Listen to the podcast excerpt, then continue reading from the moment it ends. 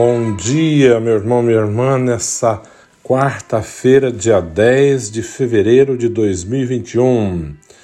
Hoje comemoramos dia de Santa Escolástica, irmã de São Bento, né, o grande São Bento, que nasceu na, na região de Núrcia, na Itália. Hoje o Evangelho de São Marcos está nos dizendo: naquele tempo, Jesus chamou a multidão para perto de si e disse: Escutai todos e compreendei. O que torna impuro o homem não é o que entra nele vindo de fora, mas o que sai do seu interior. Quem tem ouvidos para ouvir, ouça. Quando Jesus entrou em casa, longe da multidão, os discípulos lhe perguntaram sobre essa parábola. Jesus lhes disse: Será que nem vós compreendeis? Não entendeis que nada do que vem de fora e entra numa pessoa pode torná-la impuro? Porque não entra no seu coração, mas em seu estômago e vai para a fossa. Assim, Jesus declara que todos os alimentos eram puros. Ele disse: O que sai do homem é que o torna impuro, pois é de dentro do coração humano que saem as más intenções, imoralidades, roubos, assassínios, adultérios, ambições, de, ambições desmedidas, maldades, fraudes, devassidão, inveja, calúnia, orgulho, falta de juízo. Todas essas coisas más saem de dentro e são elas que tornam impuro o homem. Palavra da salvação. Glória a vós, Senhor.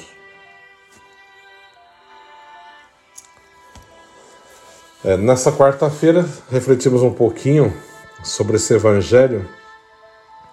É uma questão bem interessante, né? porque Jesus fala isso em várias ocasiões.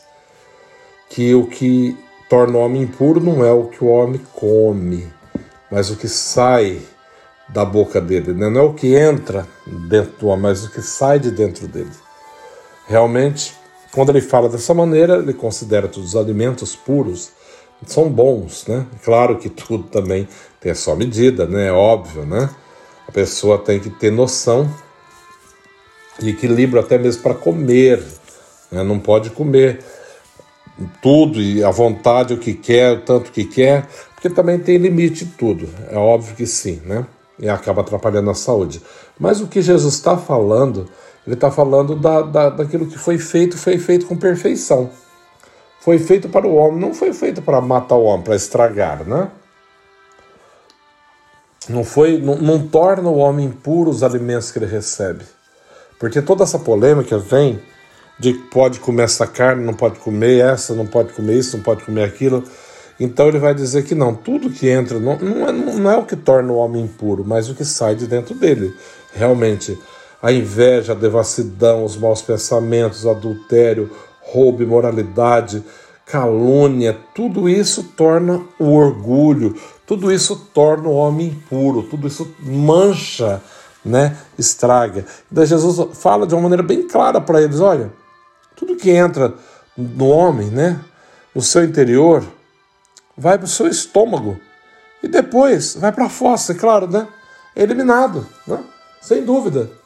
Então não vai fazer nada, mas agora o que sai do coração do homem que é inveja, devassidão, mentira, tanta coisa, orgulho, falta de juízo, essas coisas realmente mancha o homem, né?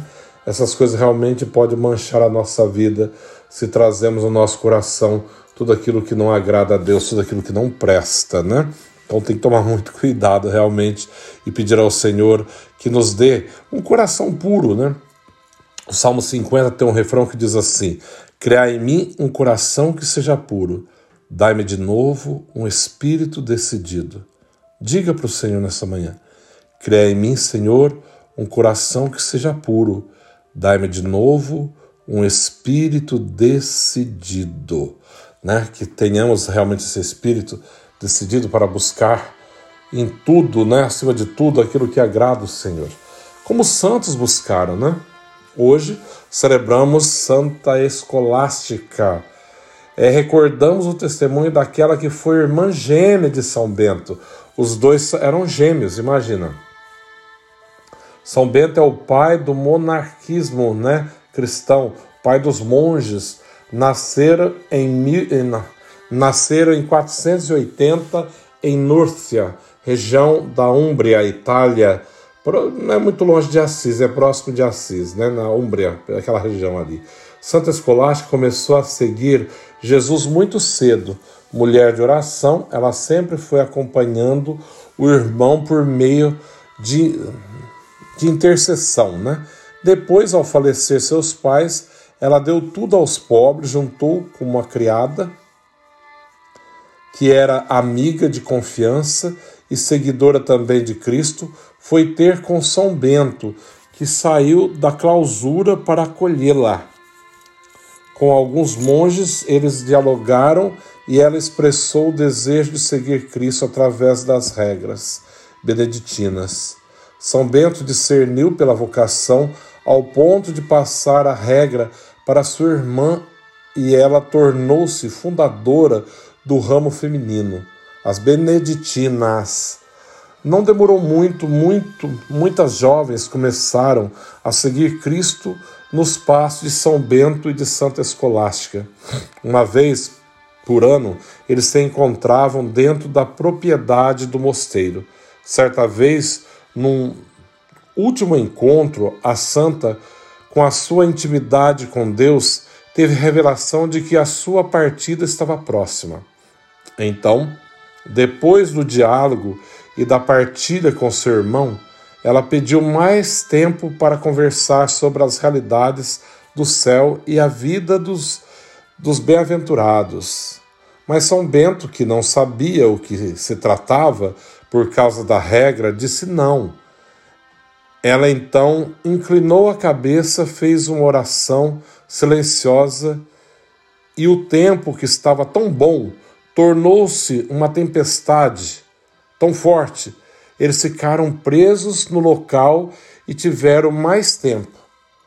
A reação de São Bento foi de perguntar o que ela havia feito e desejar que Deus a perdoasse por aquilo. Santa Escolástica, na simplicidade e na alegria, disse-lhe: Eu pedi para conversar, você não aceitou. Então pedi para o Senhor e ele me atendeu. Passados três dias, São Bento teve a visão de uma pomba que subia aos céus. Era o símbolo da partida da sua irmã. Não demorou muito, ele também faleceu. Santa Escolástica, rogai por nós. Muito linda a história, né? Conta realmente essa história que ele foi visitá-la no convento feminino. E estava conversando com ela, queria ir embora. E ela falou: Não, espera mais, espera um pouco. E ele falou: Não, eu tenho que ir embora. Né, que ele tinha que voltar para o mosteiro. Naquele momento, ela entra em oração e cai uma tempestade, uma chuva torrencial que não tinha como ele sair de lá de dentro. Eles conversaram a noite toda, né, falaram da realidade do céu, realmente, como está dizendo. A história é muito linda. E depois ele vai embora quando amanhece o dia, que já não chovia mais. Ele vai embora. E tempo depois, dias, né? Logo em seguida, ele tem essa visão dessa pomba subindo ao céu. E depois vai ver o recado que a irmã tinha partido, né? Uma vida linda, né? São Bento, o grande pai do monarquismo, Santa Escolástica. Eu tive a graça de celebrar, há uns anos atrás, no Monte Cassino, na Itália, onde está o Mosteiro de São Bento, o famoso Mosteiro de Monte Cassino. E lá está o corpo dele de um lado e o corpo dela do outro, na capela, na cripta, né? Eu celebrei lá uns quatro anos atrás, um pouco mais, e tive a honra de celebrar do lado do corpo de São Bento e Santa Escolástica.